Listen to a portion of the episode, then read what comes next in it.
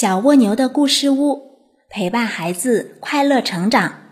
关注微信公众号，文字版更精彩。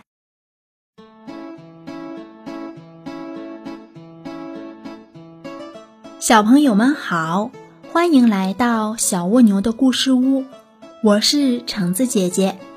今天的故事是孙悟空大闹原子世界。小王。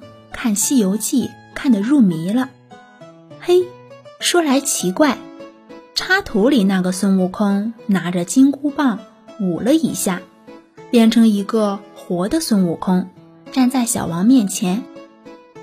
这难道是在做梦？小王吓了一跳，他立刻按响了警铃。孙悟空知道大事不好，一溜烟不见了。不久，在地球的每个角落，还有人造卫星和月亮上，都响起了警报。注意，注意！发现曾经闹过天宫、水晶宫的孙悟空，现在不知去向，请注意搜查捕捉，请注意搜查捕捉。孙悟空这时正在桃园里偷桃子吃。那些桃子没有核，又大又甜，营养又丰富。他吃了几个就饱了。他听完广播，忍不住哈哈大笑起来，对播音器说道：“哈哈，我不过是来看看稀奇，玩玩而已，干嘛大惊小怪，把我当做坏人，要捉拿我？”话还没有说完。只听见一个戴红领巾的少先队员大声叫道：“快来，在这儿呢！快来捉孙悟空！”可是大伙儿还没有赶来，孙悟空已经一个跟斗翻走了。孙悟空几个跟斗一翻，正好落在一幢雪白的大楼前面。这是谁的宫殿？我倒要进去看看。如今的皇帝是个什么样子？可是大门关得紧紧的。孙悟空本想一棒打开，但回头一想，朝代不同，万万不能冒险。于是他就摇身一变，变成一只蚂蚁，从门缝里爬了进去。进屋以后，孙悟空恢复原形。他仔细一看，见桌上、柜上摆着一些瓶瓶罐罐。孙悟空顺手抓了一瓶黑黝黝的东西，闻了一闻，说道：“这个用来写字还不错。”于是他用手指蘸了一些，在墙上写了几个大字。他回头一看，又看到了一个盘子。上面有好多电钮，那些电钮有红的、绿的、白的，好像是个玩具。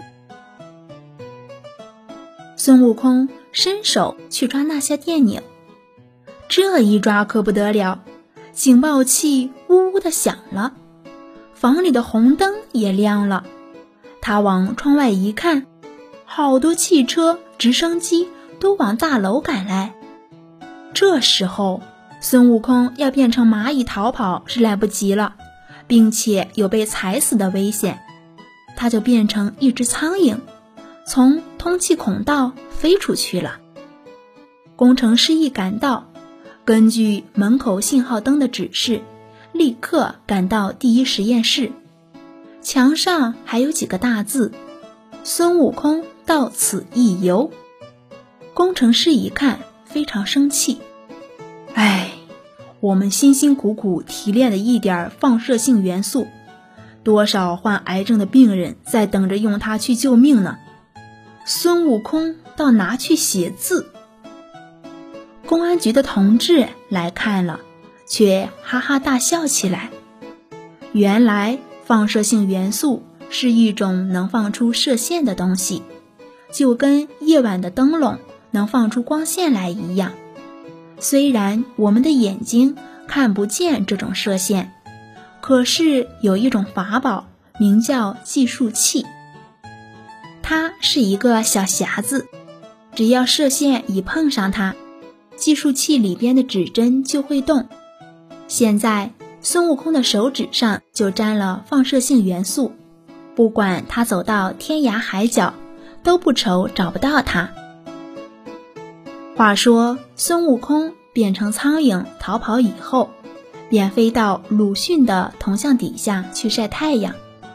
不久来了一位小姑娘和她的妈妈。过了一会儿，妈妈说：“小英，你在地上瞧什么呢？”妈妈，这不是蜜蜂，这是什么虫呀？嘿，打死它！这就是你上次在博物馆里看到的苍蝇。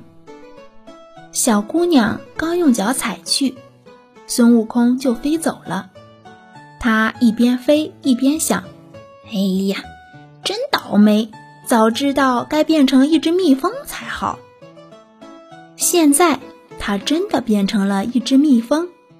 他想到处去看看热闹，于是飞进一所明亮的房子里。那是一个大型轧钢车间，人却一个也没有。他很奇怪，一直往前飞。那里正在压制薄钢板，钢板薄的像纸一样，钢板下的放射性元素不断的放出射线来，钢板上的计数器就根据透过来的射线的强弱，检查钢板的厚薄。孙悟空一到，他手上的射线也来了。射线一会儿多，一会儿少，计数器乱了，指针不停地移动，自动压钢机就跟着不停地变动。结果压出来的竟是一些厚薄不一的波浪形钢板。这些钢板把前面的剪板机、卷板机全给打坏了。这时候。轧钢车间的电动门自动关上了，电铃响了起来。车间主任是个小说迷，他一向夸口这一套自动化的机器是不会出毛病的，常常放心大胆的看小说。现在他可急得直打转，把小说一扔，大喊：“不好了，不好了！”一面喊一面向大型压钢机跑去。他的喊声很大，来势汹汹，早把孙悟空这只蜜蜂给吓走了。车间主任和技工检查了半天，一点毛病也没有。他们重新打开店门，一切恢复正常，好像根本就没有出过什么毛病似的。车间主任松了一口气。